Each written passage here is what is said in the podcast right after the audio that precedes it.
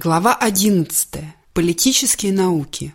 Мне повезло получить стипендию французского правительства еще на два последующих года, и я переехал в Париж, где поступил в Институт политических исследований. Политические науки, как его называли сами студенты, располагался вблизи собора Сен-Жермен, в самом центре средневековой части Парижа, совсем рядом с латинским кварталом, где жили студенты. Этот институт мог похвастаться многими выдающимися выпускниками, включая прежнего канадского премьер-министра Пьера Трюдо. Изучение культуры в этом политическом институте отличалось от университетов Северной Америки. Акцент делался на изучении фактов и способности быстро воспроизводиться ими за ограниченные временные рамки. Я все еще помню, как профессор права сказал мне, что форма важнее содержания. Метод оформления идей в политическом институте был простым.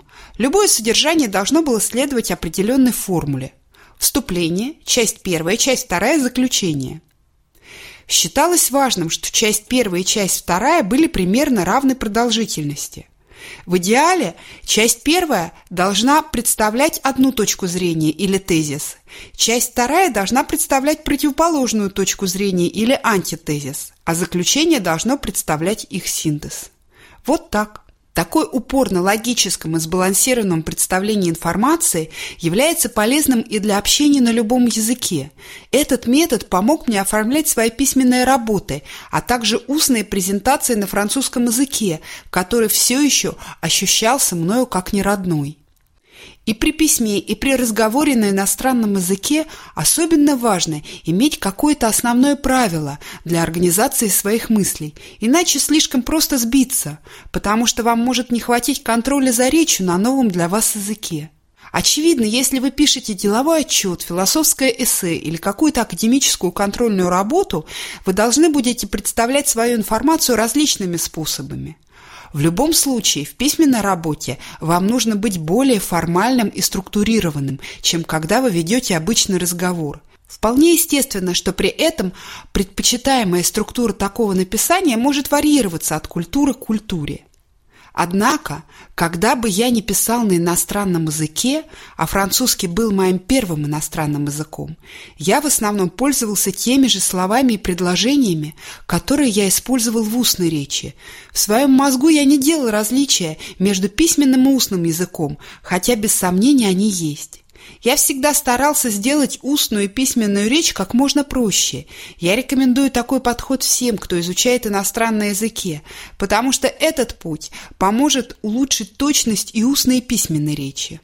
Лекции в Институте политических исследований были очень полезными и творчески стимулирующими. Наиболее интересные лекторы, как Жан-Батист Дюрассель, выступали перед переполненной аудиторией. Нам давали множество фактов, и профессора были достаточно определенными в своих выступлениях, часто наполненных тонкой иронией.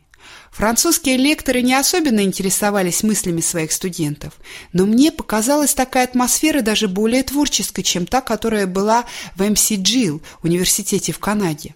Канадские англоязычные интеллектуальные круги были менее терпимы к подлинной оригинальности выражения, чем это я увидел у французов. Это стало особенно заметно в наше политически корректное время. Причина этому, я полагаю, лежит в более глубокой традиции образования и в более высокой интеллектуальной самодостаточности во Франции. Французы придают большую важность способности выразить себя элегантно и точно. Самым важным экзаменом для студентов в Институте политических исследований являлся устный экзамен или устное эссе. Студентам предоставлялось только несколько минут, чтобы подготовить проводить 15-минутную презентацию перед большим жюри профессоров по теме, выбранной наугад. Студентов в равной степени оценивали как за их способность выразить свои мысли в сбалансированной и логичной манере, так и за актуальность информации, которую они могли привлечь, чтобы проиллюстрировать свои мысли. Сейчас есть тенденция обучать разговорному языку как чему-то иному, чем письменная речь. Я не согласен с таким подходом. Эффективный разговорный язык похож на эффективный письменный язык. Он должен быть ясным, простым и элегантным.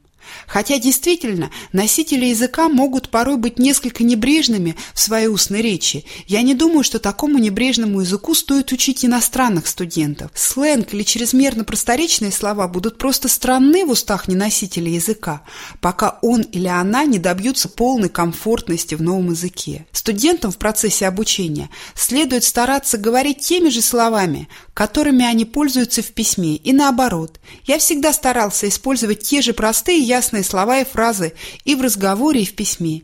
Я избегаю слишком небрежного разговорного стиля или чересчур сложного письменного языка. В этом смысле регулярная практика написания текстов может стать хорошей помощью и для того, чтобы научиться правильно говорить.